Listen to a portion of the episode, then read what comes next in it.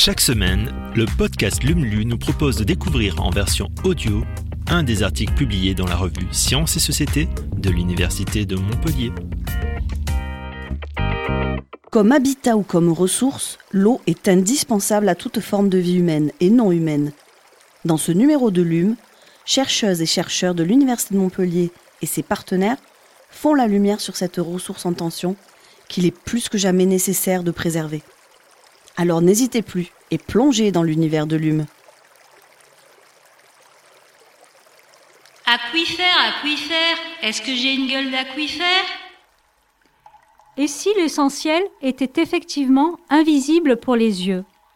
En France, environ 75% de l'eau que nous consommons provient des eaux souterraines. Alors que les crises de l'eau s'annoncent, ces grands réservoirs, appelés aquifères, ne représentent-ils pas une manne trop méconnue et sous-exploitée?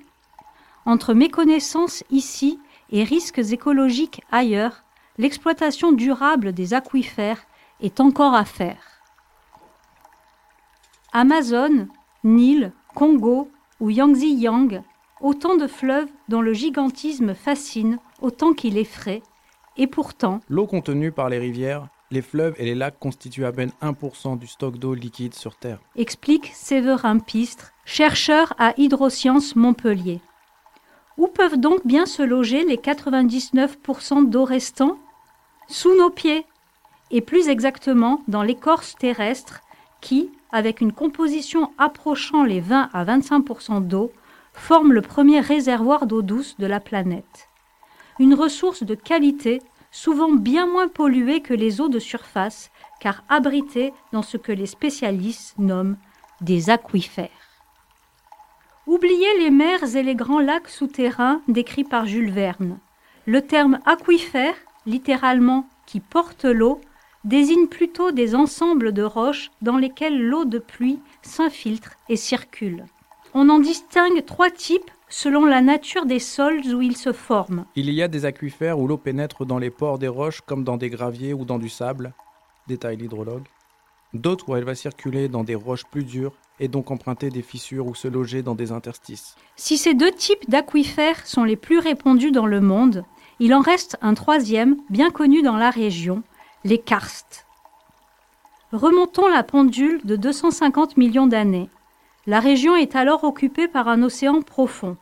En se retirant, il laisse derrière lui d'épaisses couches de sédiments qui, avec le temps, formeront des roches calcaires. Dans des roches carbonatées faciles à dissoudre, l'eau crée elle-même ses espaces, forme des drains, des rivières souterraines puis des sources comme la source du Lèze.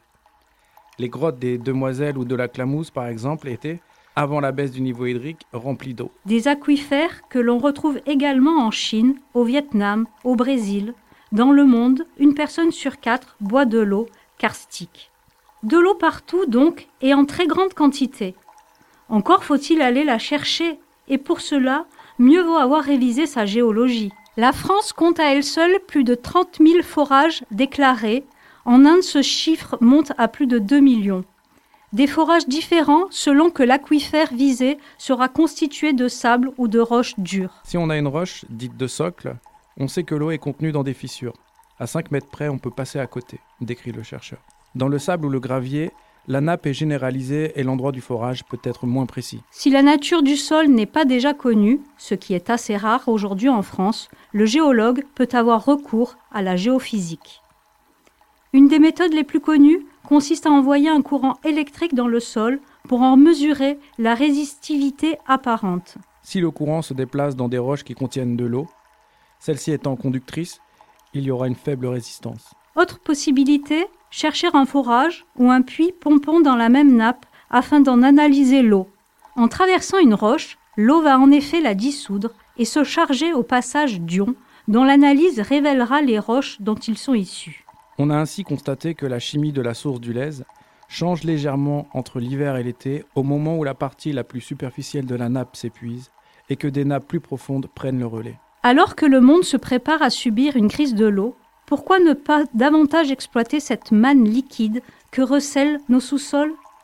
Premier frein à cette exploitation, la préservation de la ressource, en particulier lorsqu'il s'agit d'exploitation d'eau de type minier, réalisés sur des nappes pouvant mettre des milliers d'années à se recharger. Cela peut être observé en pays arides ou semi-arides qui ont connu des climats plus humides il y a quelques dizaines de milliers d'années. Si on les exploite, on sait que l'eau ne se renouvellera pas. Lorsque les troupes allemandes de l'Africa Corps ont réalisé des forages en Afrique du Nord, ils ont trouvé des puits artésiens d'où l'eau surgissait sans avoir à pomper.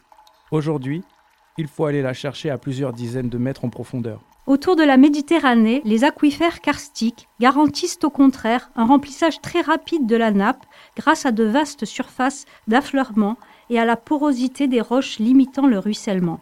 Dans un contexte où les scénarios du GIEC prédisent une multiplication des épisodes de pluie intense dans la région, les karstes pourraient ainsi devenir des réservoirs d'eau très intéressants à condition de respecter certaines précautions, car si la perméabilité des karsts permet une recharge rapide des nappes, elle offre également un maigre rempart contre les pollutions. En France, les politiques connaissent souvent mal les eaux souterraines et s'y intéressent peu. C'est une erreur. Il faut considérer les aquifères comme des réserves stratégiques et les inscrire dans une vraie politique de protection de la ressource, comme le préconisent les agences de l'eau. Conclut l'hydrogéologue.